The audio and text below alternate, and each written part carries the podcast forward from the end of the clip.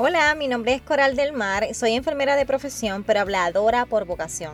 Este es mi segundo podcast. Quédate un poquito más, te prometo que te gustará.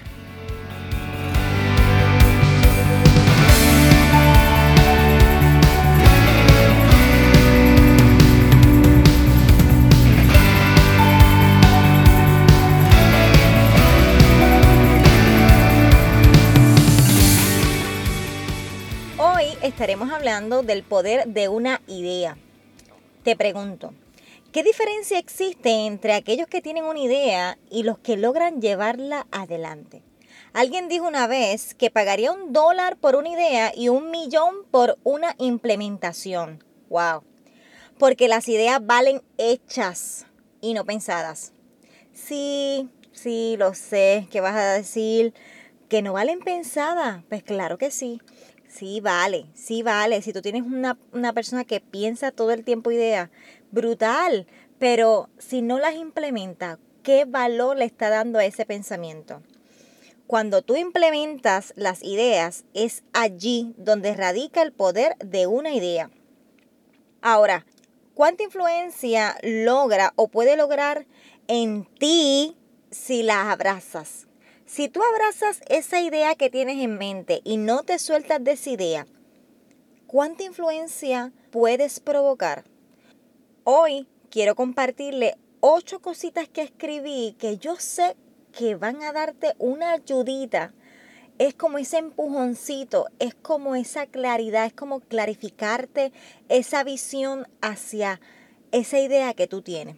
Número uno el poder de una idea está en el creador de la idea, o sea, creer en ti. En ti está el poder y la capacidad de desarrollar esa idea. Número dos, el poder de una idea está en que fue diseñada para ayudar a alguien. ¿Verdad que sí? ¿Verdad que cada vez que piensas en que algo puede ser más fácil o facilitarle la vida a alguien, piensas en una idea, surge una idea? Número 3. El poder de una idea está en el entusiasmo y la motivación. Alguien dijo una vez, nunca nada grande fue concebido sin entusiasmo. Te animo a que no sueltes tu sueño o la idea que tienes pensada ahí. Yo sé que tienes una. Incluso cuando seas el único o la única que crea en esa idea, abrázala. Abrázala hasta el final aun cuando seas el único. Número cuatro, una idea tiene que diagnosticar. ¿Diagnosticar qué? Mirar los pros, los contras, los riesgos, las ventajas. Diagnosticar el campo donde va a estar entrando. Porque una idea no solamente es un negocio, puede ser una iniciativa para el ámbito social, para la niñez, para la vejez, algo que tú estés pensando para traer mejora, lo primero que tienes que hacer es diagnosticar. Número 5. Una idea debe pronosticar, adelantarse, pensar qué puede pasar si hago esto o aquello. Número 6. Planificar. Hay muchas personas que no les gusta planificar. Las ideas no se implementan si comienzas a hacer las cosas de la manga, improvisada. Así no puede ser. Tienes que planificar plan A, plan B, plan C. Sabes que yo soy de las personas que pienso siempre plan A, plan B y plan C. Muchas veces mi esposo piensa en plan A o me dice vamos a ejecutar esta acción y yo siempre le digo, ¿y qué pasa si ocurre esta otra cosa? ¿Tenemos plan B? Y ahí es que empieza el análisis, el pronosticar, el diagnosticar, ok, pues vamos a tener otra estrategia. Así que la planificación debe ser algo del día a día y también para tener, tener éxito. Número 7, tener objetivos claros. Sí está muy bien tener sueños y objetivos y soñar y creer en lo imposible, pero también tenemos que tener objetivos claros y alcanzables. Y número 8, medir resultados. Para medir resultados tenemos que llevar cronología de cada acción que tengas, una bitácora de, de cada paso que das, de lo que se pudo hacer, lo que no se pudo hacer y cómo mejorarlo. Y así puedes medir resultados. Pero sabes qué? Que yo quiero mencionarte, además de esos tips que te pueden ayudar a desarrollar tu idea o a implementarla o a darte ánimo a que continúes soñando, es que quiero que tengas en cuenta que hay unos enemigos y unos amigos de las ideas. Vamos a comenzar con los enemigos. Vamos a empezar por el trago amargo. ¿Qué te parece? Número uno. El enemigo que yo he identificado más grande de una idea o de tu idea eres tú mismo. Sí, tú mismo. Cada vez que no te crees capaz, te estás convirtiendo en enemigo de ti mismo o de ti misma. Número dos, el temor, el temor, el miedo, el miedo a tocar esa puerta, a entregar esa carta, a pedir ayuda, eh, el miedo a pedir orientación a alguien que tiene más experiencia o que tiene más éxito en el campo que tú quieres entrar, o pensar, no, pues si ya hay mucho, pues para qué voy a hacerlo yo, ¿entiendes? El temor pone lazos, te amarra. Número tres, otro enemigo es la vergüenza. La vergüenza. La vergüenza es algo que tenemos que dejarla a un lado. Para nosotros tener éxito en nuestras ideas en cualquier campo, tenemos que ser unos sin vergüenza. Se escucha raro, ¿verdad? Pero sí tenemos que ser personas sin vergüenza. Si tenemos que tocar esa puerta, si tenemos que pedir una explicación, si tenemos que ser honestos y humildes para pedirle ayuda a alguien que ya tiene éxito, mira, hagámoslo. Número cuatro, contarlo a todo el mundo. Por favor. Yo sé que la emoción es mucha cuando tienes una idea y cuando estás comenzando a implementarla, pero no podemos contarlo a todo el mundo. Tampoco, número 5, podemos estar escuchando todas las opiniones de todos. ¿Tú sabes qué hace, qué efecto provoca el escuchar las opiniones de todo el mundo? Inseguridad. Y no podemos ser personas inseguras cuando tenemos una idea y queremos implementarla. No podemos ni contarlo a todo el mundo ni escuchar todas las opiniones de todo el mundo. Número 6, la desesperación. Para implementar una idea, muchas veces se requiere de tiempo, esfuerzo. No son las cosas fast. Hay cosas que te pueden salir rápidas, pero hay otras que no.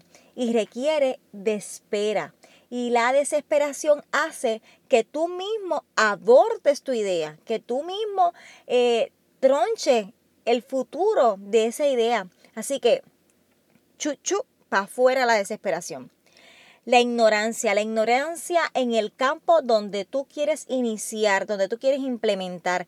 Tienes que estudiar, eh, como uno dice, como dicen los que saben, estudiar el mercado, estudiar quién va hacia adelante, quién se ha quedado, cuáles son los fracasos que se ha tenido en esa área para no cometerlo. Número 8, el confort. En la zona de confort lo tenemos todo en diferentes áreas de nuestra vida. Puede ser en el área del ejercicio, puede ser en tu emprendimiento, en tu negocio, puede ser que en, tu matrimonio esté en la zona de confort, puede ser que en tu noviazgo, puede ser en, en tu trabajo. Tenemos que hacer cosas que rompan la rutina. La rutina provoca zonas de confort.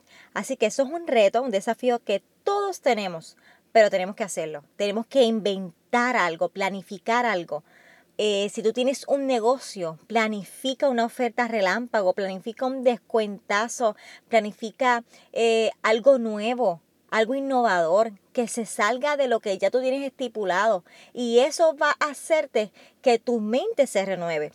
Número nueve, la pasividad. Dios, la pasividad. Nosotros le llamamos a eso flan. Deja de ser flan. ¿verdad? Que ustedes saben que la textura de un flan es como blando, como, como que se mueve, como gelatinoso.